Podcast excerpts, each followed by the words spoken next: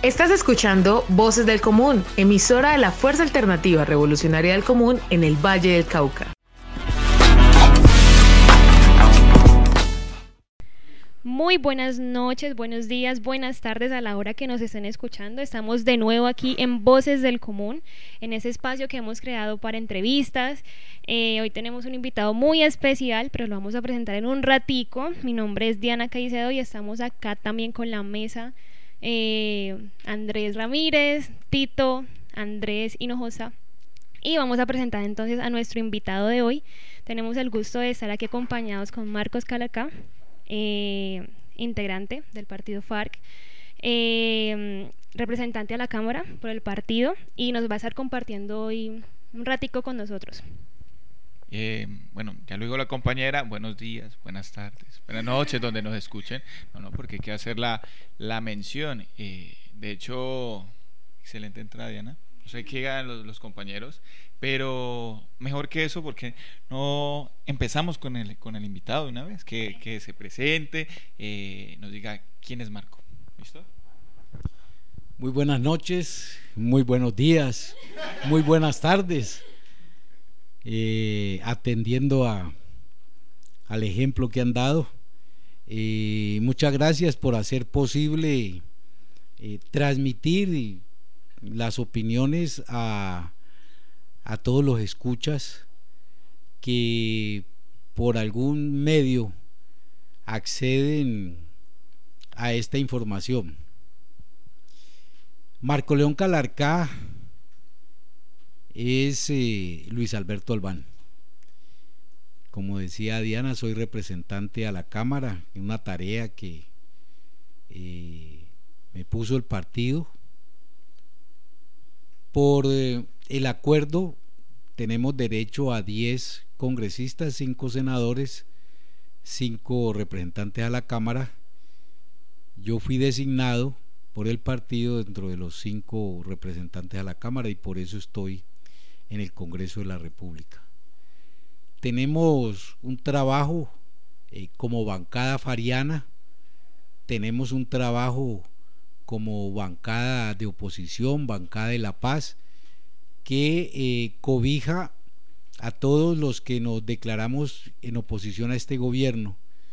Estoy hablando del Partido Verde, estoy hablando de Maíz, estoy hablando del Polo, estoy hablando de, la coalición decentes y realmente ha sido una experiencia importante, no solo porque, como ustedes saben, pues es primera vez que uno está en esos escenarios, sino porque es primera vez en este Congreso o en el Congreso de este país donde hay una oposición unos partidos en oposición un poco numerosos. Eh, somos 42 en el Congreso.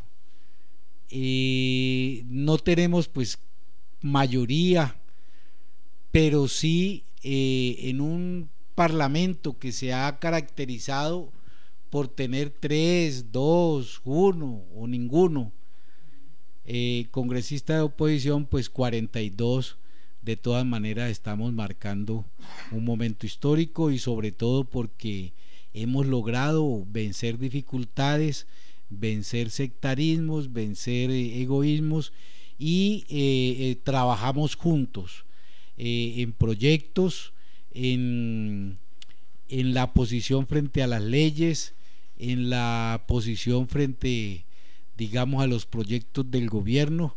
Hemos logrado que que tengamos un, un, bloque compacto, tanto en la Cámara como en el Senado. Bueno, eh, bueno Marco o, Luis, ¿cómo prefieres que, que te llamemos? No, de, cualquier manera, me da, me da igual. Listo. Eh, bueno, Marco. Eh, Marco, pero expliquémosle acá a los oyentes preguntas así em, del, del, común, ¿qué, qué hace, qué se hace en la bancada, qué es eso, qué, hace un parlamentario. Bueno, nosotros eh, llegamos con la idea clara del enorme compromiso, eh, no solo por, por ser de oposición, sino por tener la representación de, nuestro partido, la Fuerza Alternativa Revolucionaria del Común. Entonces, pues nos hemos dedicado, eh, tenemos, tenemos que estudiar proyectos de ley para presentar o actos legislativos para presentar, pero también tenemos que estudiar los que presentan otros parlamentarios, el gobierno, para fijar posiciones. Nos declaramos en oposición y dijimos, somos una oposición racional. Es decir, no porque vengan las propuestas del gobierno entramos a negarlas de una vez. Tenemos que conocer qué es lo que está promoviendo, proponiendo, pero también, pero también tenemos que mirar qué de esas propuestas sirve a las mayorías. Porque tenemos unos ejes de trabajo, tenemos unos ejes de trabajo que tienen que ver con la vida, que tienen que ver con la paz, la implementación del acuerdo, que tienen que ver con la defensa del medio ambiente, que tienen que ver con la defensa de las minorías, con involucrar el tema de la inclusión de género, la inclusión étnica. Tenemos que ver, digamos, e-, esos son los, los, ejes sobre los cuales desarrollamos nuestro trabajo. Bueno, Marco, una consultica, pues acá creo que tenemos los oyentes eh, la duda de cómo fue este segundo periodo legislativo, cómo, cuál fue el balance de ese periodo en el que estuviste. Bueno, nosotros como bancada logramos dos triunfos mm, pequeños, pero en medio de un congreso donde a pesar de que somos 40, nosotros tenemos una bancada grande, somos nueve, eh, cinco en el Senado y cuatro en la Cámara. Y pues de verdad que pensamos que no tenemos la fuerza para, para hacer aprobar proyectos. Pero en este, en este periodo legislativo se presentaron dos proyectos, o no, presentamos más de 20 proyectos, pero dos eh, fueron aprobados en primera vuelta. Uno, que es eh, el tema de trabajo para las mujeres jóvenes, y otro, que es eh, el de las carreteras terciarias. Eso para nosotros es un gran aliciente, pero además pues participamos en, en los debates de, del presupuesto, del sistema de regalías, de la, de la reforma tributaria que le pusieron tantos nombres, no fijamos posición en contra de, de esa forma, eh, digamos, bien presentada de robarle los derechos a la gente. Pensamos que eso hace parte de, de nuestro trabajo también hace parte de nuestro trabajo los controles, los debates de control político. Hicimos debate de control político al ministro de la Defensa. Hicimos debate de control político eh, sobre el tema carcelario.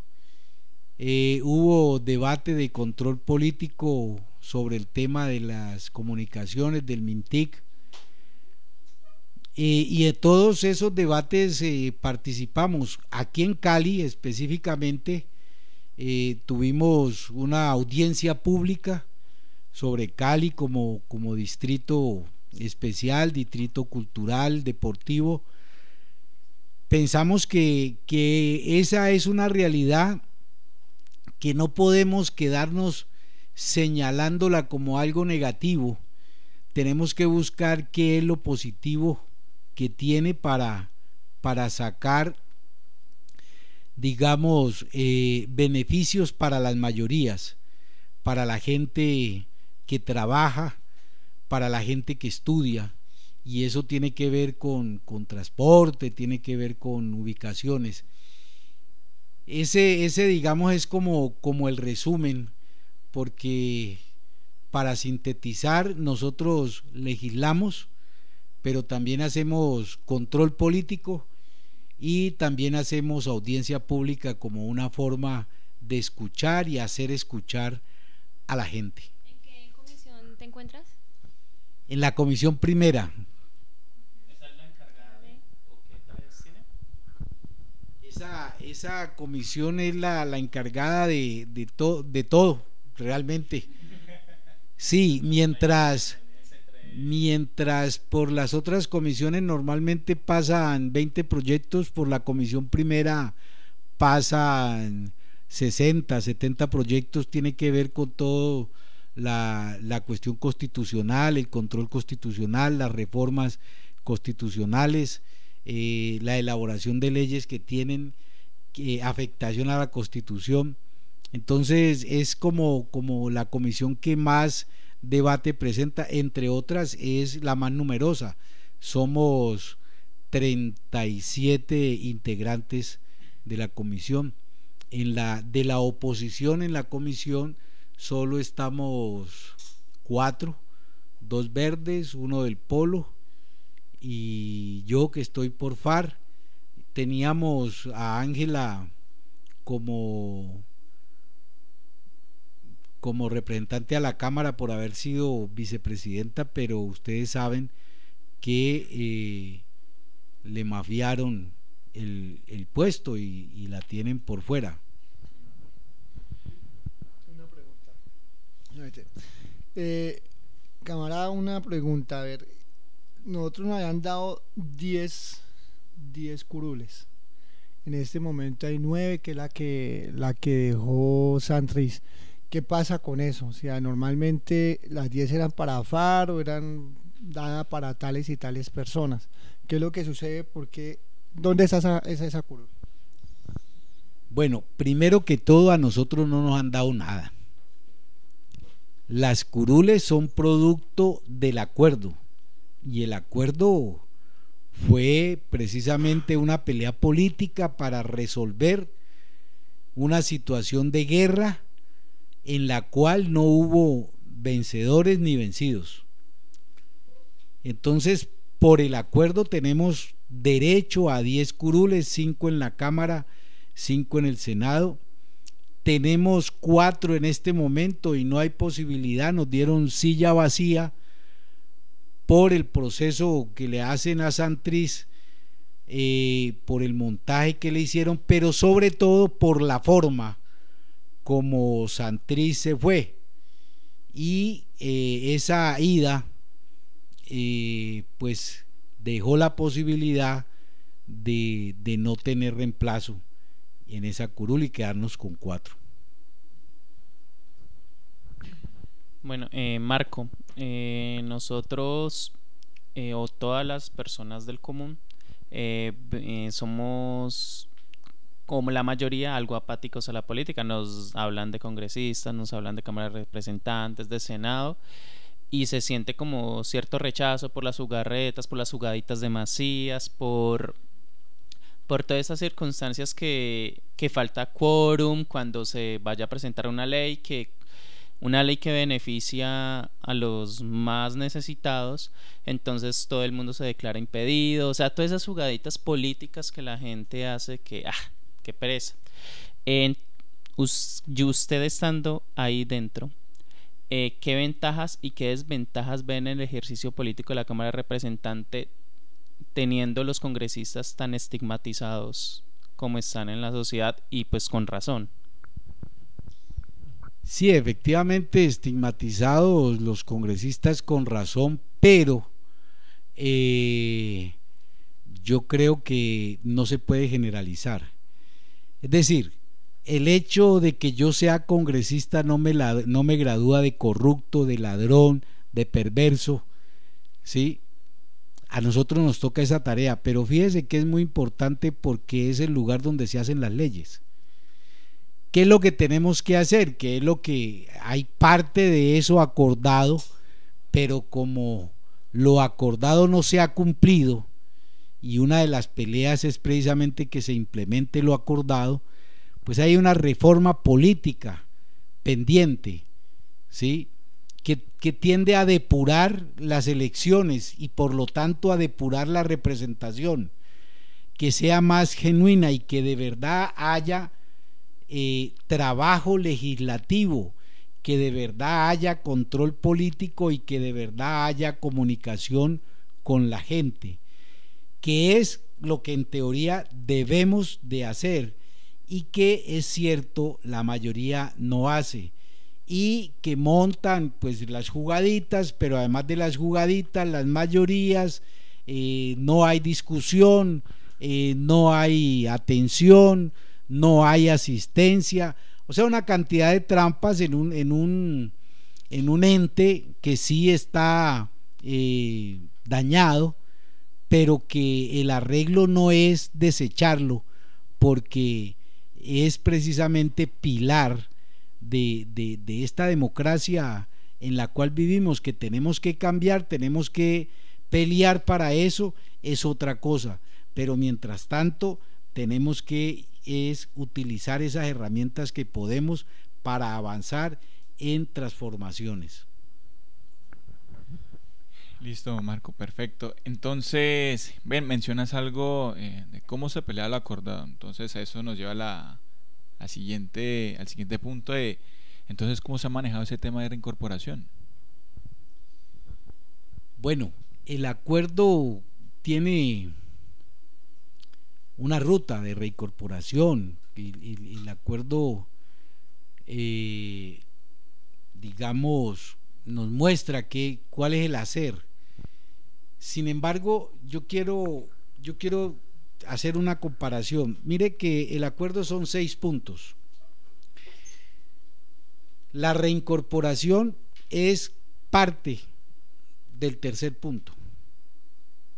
O sea, en el tercer punto nosotros tenemos alrededor de 10 subpuntos. La reincorporación es uno solo. O sea, un poco para mostrar que la reincorporación, que es el punto que afecta directamente a quienes fuimos guerrilleros o guerrilleras, no es lo mayoritario del acuerdo. Porque el acuerdo no se hizo el acuerdo no lo discutimos pensando en nosotros. El acuerdo lo discutimos pensando en el pueblo colombiano. Y entonces cuando hablamos de reforma rural integral, cuando hablamos de la reforma política, cuando hablamos del punto de víctimas, cuando hablamos del punto de las drogas de uso ilícito, cuando hablamos de la implementación no estamos hablando únicamente de cosas que favorezcan a quienes estuvimos en las armas Estamos hablando, y así presentamos el acuerdo, de soluciones, por lo menos principios de solución a los graves problemas que afectan al país, económicos, políticos, sociales, y que nos llevaron a la guerra. Entonces, esa es la primera parte que me parece que, que es bueno que se conozca, porque se ha vendido la idea a través de los grandes medios de desinformación que el tema de la paz es un tema que tiene que ver únicamente con quienes fuimos guerrilleros y el gobierno anterior. Este gobierno trata de desconocer esos acuerdos, planteando de manera descarada una mentira, que eso fue del, del gobierno anterior. Y nosotros no firmamos el acuerdo con el gobierno anterior. Firmamos el acuerdo con el Estado colombiano, ¿sí? Y el acuerdo hace parte de la constitucionalidad colombiana. Entonces, por eso uno de los temas centrales en esta lucha que nosotros tenemos en el Congreso es la implementación. Ahora, el tema de la reincorporación no pasa exactamente por el Congreso, el tema de la reincorporación pasa por una estructura, por un organismo, por un ente que se creó en el acuerdo, ¿sí? que se llama el Consejo Nacional de Reincorporación, donde hay una representación del gobierno y una representación de la FARC. ¿Sí? Entonces, ahí es donde se desarrollan los planes. Ahí es donde se da esa discusión y también en la CECIBI, que también es un, un ente producto del acuerdo, una creación del acuerdo, donde hay también representación paritaria del gobierno y de FARC. Entonces, es ahí donde pasa la, la, implementación. ¿Qué es lo que intenta hacer el gobierno y qué fue lo que intentó? Primero, reformas en la, en la normatividad, que fue lo que hicieron en el fast track. Y entonces unas cosas las cambiaron, otras cosas no las colocaron. Por ejemplo, ¿qué cambiaron? Sacaron de la JEP, un solo ejemplo, sacaron de la JEP a los terceros. ¿Sí?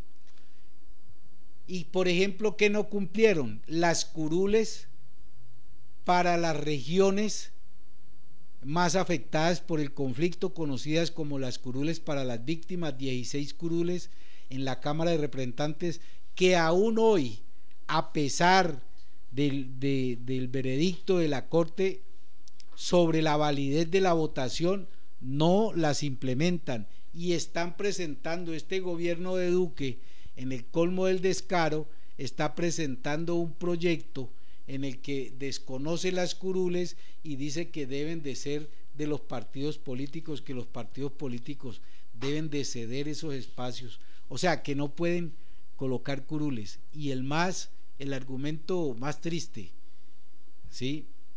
Pero además, eh, más cínico, es que no tienen presupuesto para tener 16 curules que representarían a las zonas eh, más afectadas por el conflicto.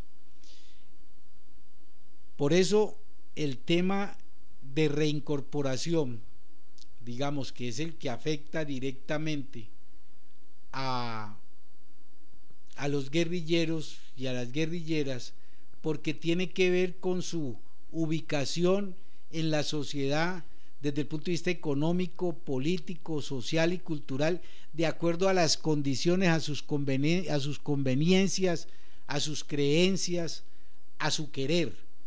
¿sí?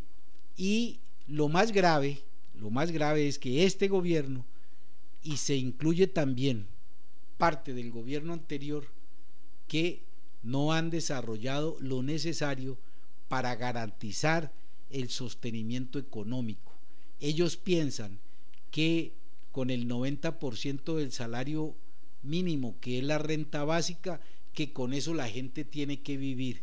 Y si no se vive con el salario mínimo, menos con el 90%. Y además, porque nosotros que estuvimos en la guerrilla, como el pueblo colombiano, como los pueblos del mundo, nos gusta vivir del trabajo no que nos den. Entonces ya vamos con una canción y ya volvemos con Marco León Calarca en esta entrevista.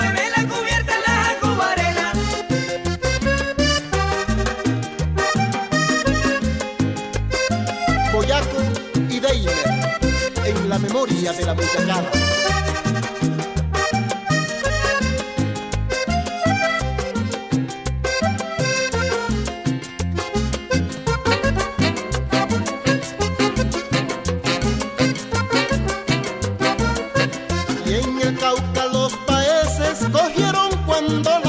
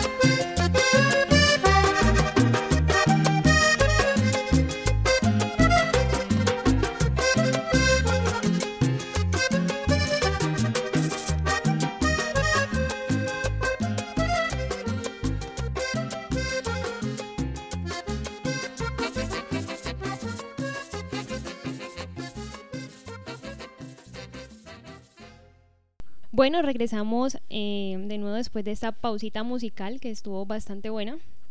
Eh, regresamos acá con, con Marco eh, en esa entrevista que nos está, está haciendo bastante ilustrativa, la verdad. Bastante, pues nos está despejando muchísimas dudas también a mí, que muchas cosas que no conozco. Pero quisiera que de manera breve nos pudieras decir durante ese periodo como parlamentario, como en, en la, en la Cámara, lo bueno, lo malo y lo feo de, tu estancia allá? Lo bueno. Que hacemos parte de la bancada de oposición y que tenemos reconocimiento como bancada de FAR. Lo malo, que no logramos avanzar en todos los proyectos que nosotros quisiéramos. Lo feo, aguantarse tres o cuatro representantes de extrema derecha a los cuales las neuronas no les dan para entender que es un proceso de paz y que siempre que hablan entonces empiezan con el discurso guerrerista y estigmatizador.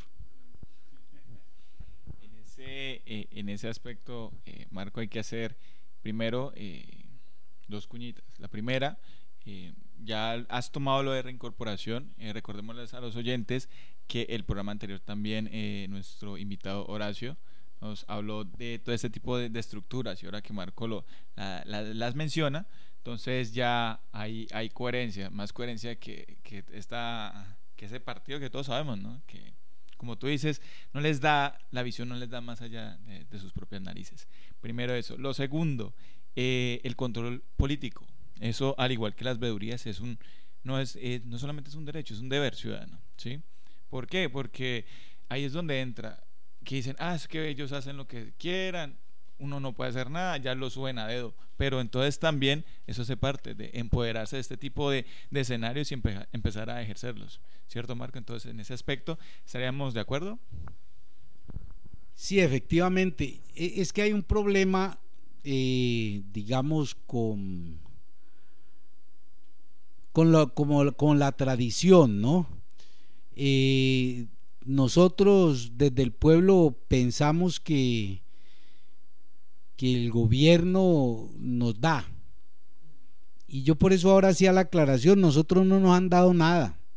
Nosotros, la, la reincorporación es un derecho, las curules son un derecho, la implementación, la tierra para los campesinos que no tienen o tienen poca tierra, la, la reforma eh, política que implica eh, una reforma electoral que respeten nuestra votación, eh, la, la sustitución de cultivos, la verdad, la reparación, eh, las garantías de no repetición, son derechos, son derechos que además reforzamos con el acuerdo. Entonces, no es que el gobierno a través de su ARN nos, nos dé, sencillamente es que hay una, un, un desequilibrio que tenemos que entender. ARN, la agencia de reincorporación, tiene funcionarios y funcionarias dedicadas a eso. Nosotros, desde la fuerza alternativa, no tenemos esa posibilidad. En el caso que tengamos esa posibilidad donde se logra un nombramiento, es uno o dos frente a 20 de la ARN. Entonces la capacidad de gestión no es la misma. ¿sí? Pero sí tenemos los canales porque precisamente esos responsables, hombres y mujeres de reincorporación que tenemos en el partido, en todos los rincones del país, son los encargados de gestionar. La inmensa mayoría sin recibir un salario, simplemente por conciencia. Y están haciendo ese trabajo y gestionan y seguramente que les prestan más atención que a, a una sola persona. Esa es una desgracia que ocurre en este sistema, pero es una realidad y tenemos que conocerla. Eh, compañero camarada Marcos, con la cuestión de, del ARN, eh, me tocó ir a firmar la semana pasada. Me tocó firmar pues para que nos den la, yo digo, digamos como un control judicial que nos hacen los de la, los de la ARN. Y entonces me dice la señora la ARN que ellos están para ayudarnos, ¿sí? Todos los problemas que podamos tener. Le dije, qué bien. Le dije, en este momento tengo un problema de vivienda necesito un fiador, necesito alguien que me pueda respaldar. Me dio una solución excelente esa señora. Me dijo, ¿usted ya habló con algún amigo? Y esto es lo que está sucediendo en la arena. Estaba un compañero de, de, FAR, ¿sí? que como todavía no comprende como que la ARN es de gobierno y nosotros tenemos acá nuestros compañeros de reincorporación, aquí en el valle, es en el valle que está el compañero Horacio, y la gente no sabe de muchas cosas que se están haciendo, que se han hecho en este, por ejemplo, en este último año, lo que se ha hecho pues para trabajar en, en, fortalecer el partido, fortalecer a la gente. Y es bueno invitarlos a venir, como me doy cuenta que vienen aquí a la los miércoles, mucha gente pues a hablar con el, con el parlamentario. Esa es una de las cosas también muy novedosas que, que desde aquí del partido que hay una, la gente puede venir a hablar y plantear eh, inclusive hacer propuestas como ha pasado acá. Y esto pienso yo que es importante la cuña que estoy metiendo acá a la, a, la, a la sede que queda en el barrio Junín, en la calle 12, número 2135. Eso quería comentar ese, esa, esa, esa experiencia. Y es de algo muy importante también que, como decía, como dice camarada Marcos, eh, la mayoría, por no decir la totalidad, muchos compañeros aquí se trabaja con alma, corazón, sin salario, sin nada, se han logrado sacar proyectos. Este año se sacaron tres proyectos muy grandes, ¿sí? Para, para mujeres, ya se están pensando en sacar otros proyectos. Es como llamar a los compañeros, a las compañeras que se acerquen acá que aquí siempre hay gente en esta sede y, que unamos y hagamos los debates al interior y no fuera de, del partido. Bueno, compañero, aquí me están jalando el micrófono. Bueno, eh, hablando, siguiendo la ruta de la entrevista con Marco, eh, hay algo que preocupa a los oyentes y por eso nos gustaría que le dieran un mensaje más político, más económico, más social, eh, que, le, que les quisiera dar, que desde usted como excombatiente, ahorita que se firmó el proceso de paz, que está desde el Congreso de la República luchando por que se aprueban leyes para el beneficio de los más necesitados. Eh, ¿Qué decirle a esas personas para que confíen en nosotros, para que nos busquen eh, y saber que no vamos a entregarle las soluciones, pero sí vamos a trabajar para poder encontrar esas soluciones.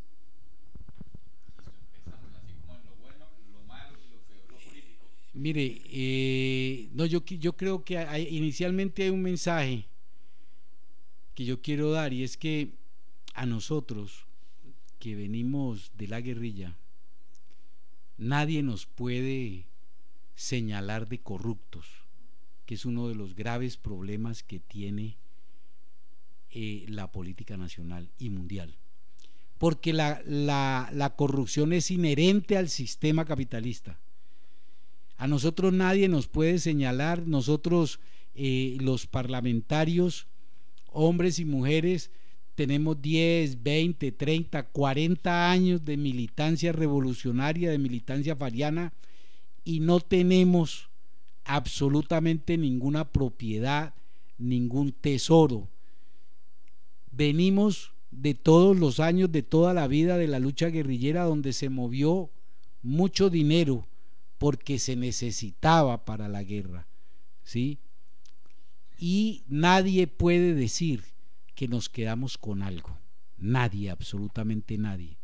Y eso yo creo que es algo que necesitamos proyectar nosotros somos pulcros en el manejo de los recursos de la gente. ¿Sí? ¿Cuál es la solución en lo económico? Para nosotros que venimos de la guerrilla, la aprobación de los proyectos colectivos, proyectos productivos colectivos. Fíjese que en el, en el acuerdo están no solamente los proyectos productivos para la militancia guerrillera, eso incluía o incluye la comunidad vecina, incluye la reunificación familiar. Son proyectos productivos para que la gente viva dignamente de su trabajo. Y si a eso le sumamos la reforma rural integral, el fortalecimiento de la economía campesina, podemos empezar a buscar, a ver las soluciones en el aspecto económico, porque no estamos pensando en que la gente tenga cantidades de dinero para atesorar. No, insisto, estamos pensando es en vivir dignamente del trabajo. En lo social, nosotros necesitamos trabajar la reconciliación de la familia colombiana. Necesitamos deponer los odios. Necesitamos que la gente entienda qué fue el proceso y qué fue el acuerdo de paz y que estamos en el espíritu de superar esas diferencias y que tenemos el compromiso de no recurrir a la violencia para solucionar las divergencias. Y en lo, y en lo político, Entonces hablamos de la reforma política, de la necesidad de implementar lo acordado, empezando por las curules para los lugares donde más fue afectado por el conflicto, pero también de la reforma electoral, que hay unas eh, recomendaciones de la misión especial electoral que se hizo, pero que nunca el gobierno quiso implementar. Entonces, siguiendo esa línea, ¿cómo hacer para contrarrestar la guerra mediática de los medios? O sea, eh, lo podemos presenciar en la, en la última movilización del 21 de enero, que la guerra mediática hizo que la gente se indignara más por unos vidrios de Bancolombia que por los 22 líderes asesinados en 21 días. Eh, esa guerra mediática ha hecho que se pierda el foco, que, la, que se estigmatice y se criminalice la protesta social. Eh, igualmente los proyectos de ley eh, para los trabajadores se hacen perder el foco porque la gente al ver estos medios de comunicación empieza a sentir cierto rechazo sobre la lucha social, sabiendo que todos los derechos se han adquirido por nuestros antepasados que lucharon y mucha sangre fue derramada por los derechos que hoy tenemos, todo trabajador tenemos. Entonces, ¿cómo hacer, cómo contrarrestar esa lucha mediática, esa guerra mediática? Bueno, ahora tenemos tenemos muchas más posibilidades por el desarrollo eh, tecnológico. por ejemplo, este programa no lo hubiésemos podido tener hace 15 eh, años, ¿no? este mensaje, pero también las redes eh, no las teníamos y todavía nos falta potenciar más la utilización, es decir, la difusión de mensajes que de verdad eh, lleven eh, la realidad a la gente. Porque eh, se, crea, se generan unos ambientes. Por ejemplo, hoy no oí bien la noticia, no sé si fue el director de la ANDI o el de ANIF, que está proponiendo que no se pague el interés de las cesantías de los trabajadores, que eso es una cosa que pagan el 31 de enero cada año. ¿sí? Entonces están proponiendo eso dice, ah, como porque es una entrada, un ingreso adicional a los trabajadores, pero no reconocen que esos intereses ni siquiera al precio de, los bancos eh, están generando el ingreso que debían de generar. Es decir, los intereses que pagan son menores que lo que pudiera ganar ese dinero en el banco y esa plata la tienen los empresarios para trabajarla, porque no vengan con el cuento que la tienen guardada, separada, que es de los trabajadores. ¿Sí? Bueno, entonces, entonces eh, ahí uno, uno encuentra, digamos, y van preparando, y van preparando el, ambiente, como lo hicieron con, con la propuesta de, del menor pago para el trabajo de los jóvenes. ¿sí? Hay algunas cosas que no logran, como eso, hay algunas cosas que no logran, pero eh, hay, hay, mucha mentira. Y en el tema de la, de la paz, de la construcción de paz, los enemigos de la paz, los amigos de la guerra, tienen mucho poder, ¿sí? Y entonces, por ejemplo, en el manejo de redes, entonces tienen una cantidad de, trabajadores en las redes, cosa que el pueblo y sus organizaciones no tienen, escasamente tiene acceso a las redes. Eso, esos son temas que hay que, que hay que, digamos, seguir trabajando y yo sintetizo en dos cosas. Eh, Radio Bemba, ¿sí? O sea, el hablar con la gente, el hablar, en conversar, pero también nosotros empezar a manejar la, tecnología como esto que estamos haciendo, tener más programas, tener más difusión, más manejo de redes para ir penetrando más y más en la mente y en el corazón de la gente. Sí, muy importante lo que mencionabas porque de hecho la sociedad en la que estamos se ha vuelto muy poco crítica y de hecho es muy repetidora. Entonces lo que nos dicen los medios es lo que nosotros lo que nosotros repetimos y seguimos hablando. Pero eso está muy bueno. Vamos a una pausita musical y ya volvemos en esta entrevista con Marco.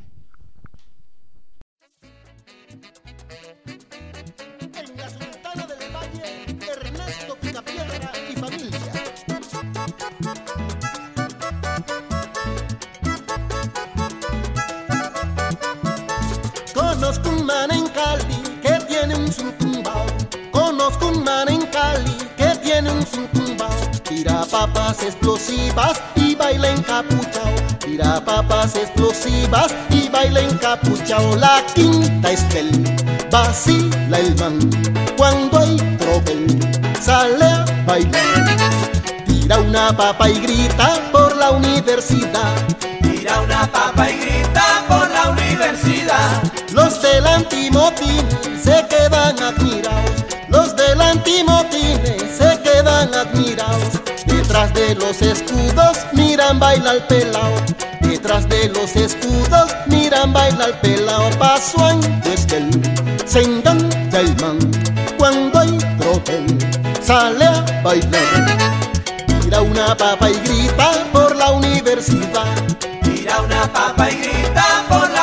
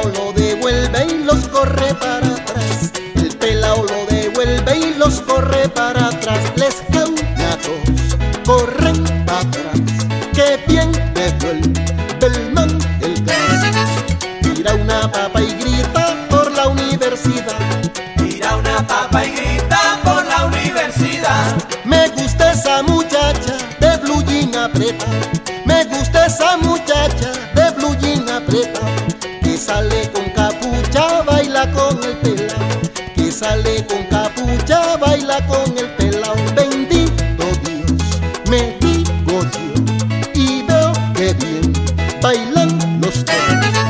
El man tira una papa y ella una molotov.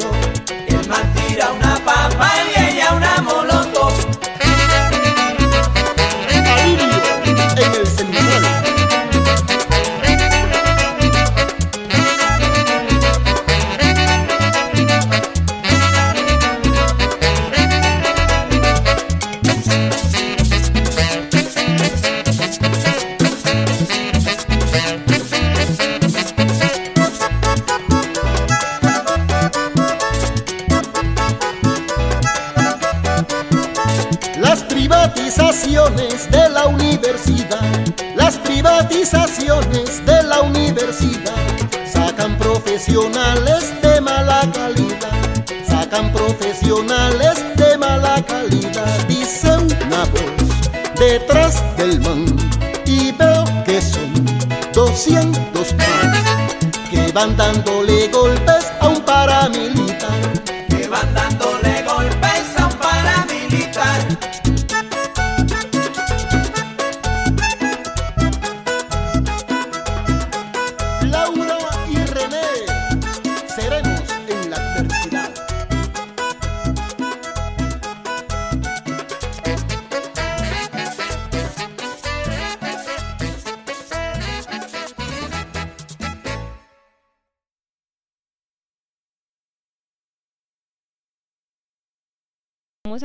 esta entrevista, en esa sección de entrevistas que tenemos aquí en Voces del Común.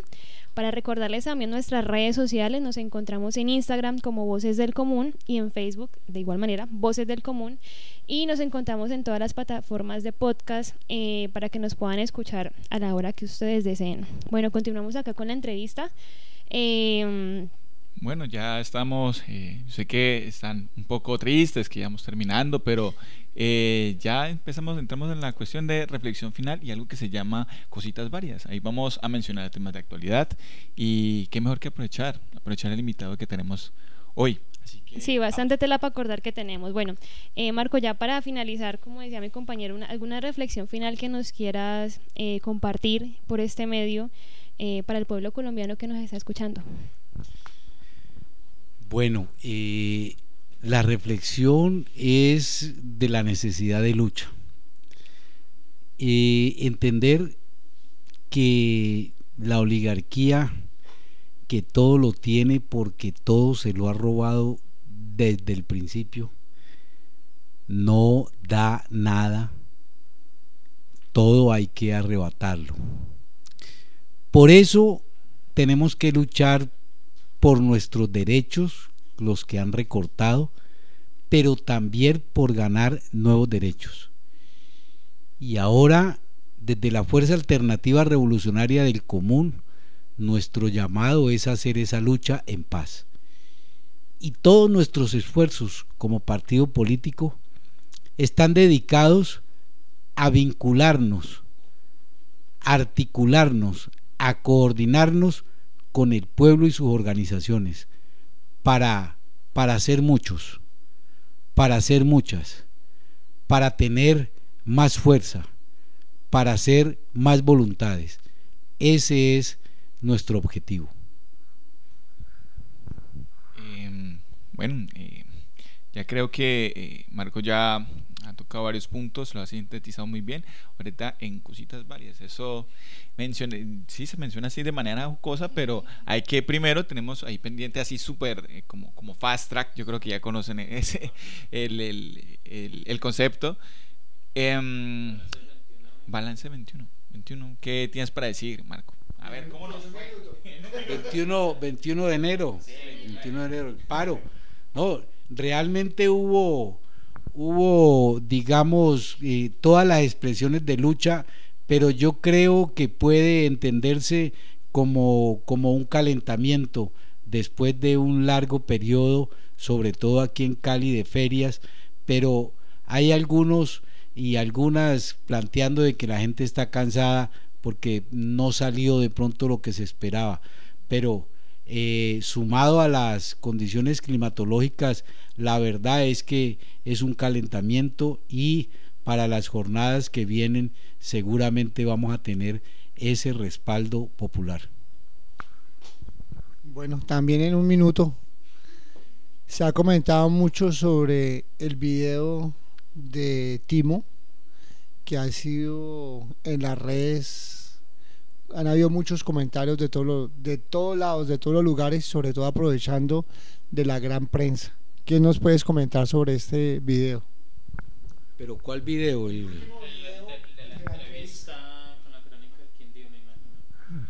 Ah, bueno, sí, han habido comentarios y yo quiero decirlo con todas las palabras, comentarios negativos, pero también comentarios positivos, ¿no? Hay que mirar de qué ángulo. Se hace una, una crítica por el reconocimiento que hace a la policía y a la fuerza pública, pero es producto precisamente de esa polarización y de ese de ese sectarismo, de esa digamos, de ese radicalismo y, la verdad es que hasta el momento donde él hace el video, pues eh, estaba claro que lo del atentado y estaba claro eh, que la fuerza pública, la policía, pues había evitado el atentado. Y lo único humanamente, pienso yo, real es que tiene que estar uno agradecido si le han salvado la vida. ¿sí? Otra cosa es ya las interpretaciones de que fue una cortina de humo para tapar eh, la denuncia que hacía semana, pero yo a alguien que me dijo eso le dije, bueno, pues la cortina a nosotros de la fuerza alternativa nos iba a costar mucho porque era la muerte del presidente de nuestro partido. ¿sí? Ahora, después, después, entonces circulan unas fotos que dicen que son de las personas que iban a atentar contra Timo y que tienen muestras de tortura. ¿sí? Precisamente el partido FAR se pronunció y exigiéndole a la fiscalía las investigaciones y constituirse como en parte civil de esa investigación porque pues esa parte no la sabemos. Ni tampoco somos nosotros los encargados de hacer esas investigaciones son las entidades del Estado y nosotros sí, pues vamos a hacer veeduría de esas investigaciones. Pero fíjese que eso se hizo fue después. Entonces, nosotros tenemos un dicho, es que cuando la batalla ha pasado, todo el mundo es general, porque hubiésemos hecho esto, hubiésemos hecho lo otro, pero sobre la base de algo que ya pasó. Entonces hay que mirar es, hay que mirar es el contexto.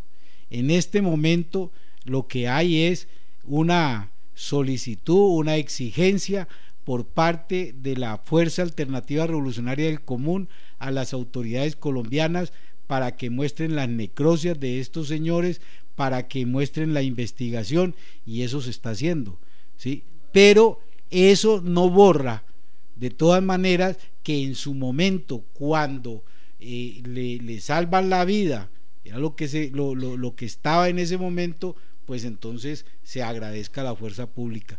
Dice la sabiduría popular que, que es muy cierta, que lo cortés no quita lo valiente. ¿sí? Y darle las gracias no quiere decir que haya arrodillamiento y que no se conozcan las contradicciones que tenemos.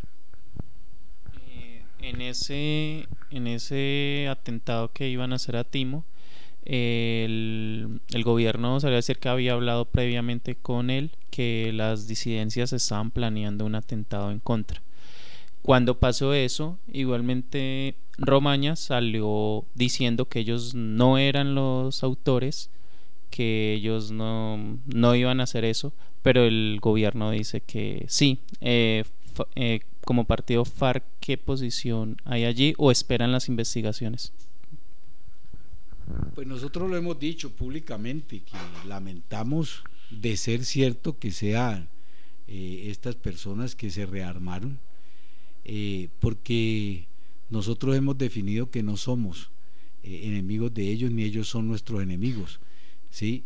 Pero además es una, una confrontación supremamente desigual, porque es una confrontación entre una estructura armada y una estructura político desarmada que además está en el compromiso de construir la paz y de excluir la violencia de la discusión política.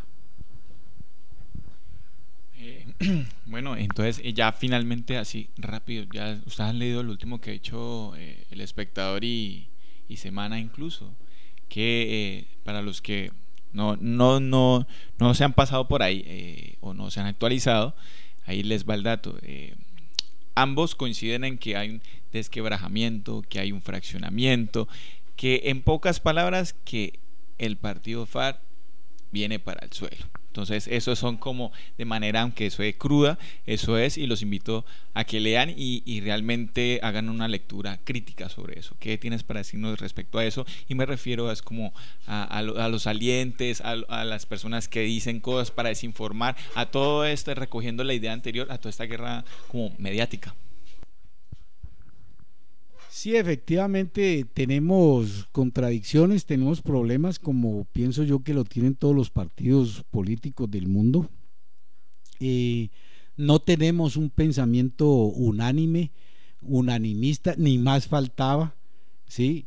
Eh, sería muy aburridor el mundo si todo el mundo piensa lo mismo. Eh, hay contradicción, lo que sí tenemos una, una disciplina partidaria y nuestra disciplina partidaria eh, lo que nos exige es hacer los debates, hacer las discusiones, hacer las críticas eh, en los lugares apropiados. La crítica y la autocrítica es un principio de nuestro partido. Entonces, eh, decimos, pues es, algo que ocurre. hoy se conoció la renuncia de, de, Alexandra Nariño, Tanya, la, la holandesa, pues la compañera lo que explica es que hace unos días se siente como eh, por fuera de la sintonía de lo que hace el partido. ¿sí? No explica más, eh, seguramente pues habría otras formas, que es lo que siempre hemos llamado, de que las discusiones se hacen adentro, eh, las críticas se hacen adentro.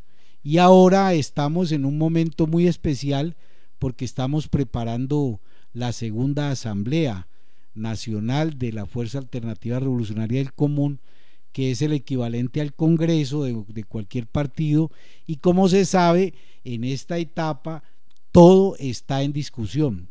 Cualquier propuesta es válida, ¿sí? hay que sustentarla y hay que someterla a la discusión democrática y si, y si, y si va adelante y gana, pues será una realidad y si no, pues sencillamente no hay motivo para uno sentirse resentido. Entonces, pues digamos que estemos resquebrajados, no, estamos pasando por una, unas secuelas que lógicamente eh, tienen la ida de, de unos compañeros, la decisión de rearmarse, que seguimos insistiendo es un profundo error, ¿sí? Pero bueno, cada uno responde por su accionar, por su hacer. Nosotros seguimos en nuestro compromiso de paz. Y listo, entonces, permíteme, complementarte, Marco, que no solamente sería aburrido la vida, sino que sería un partido muy sospechoso.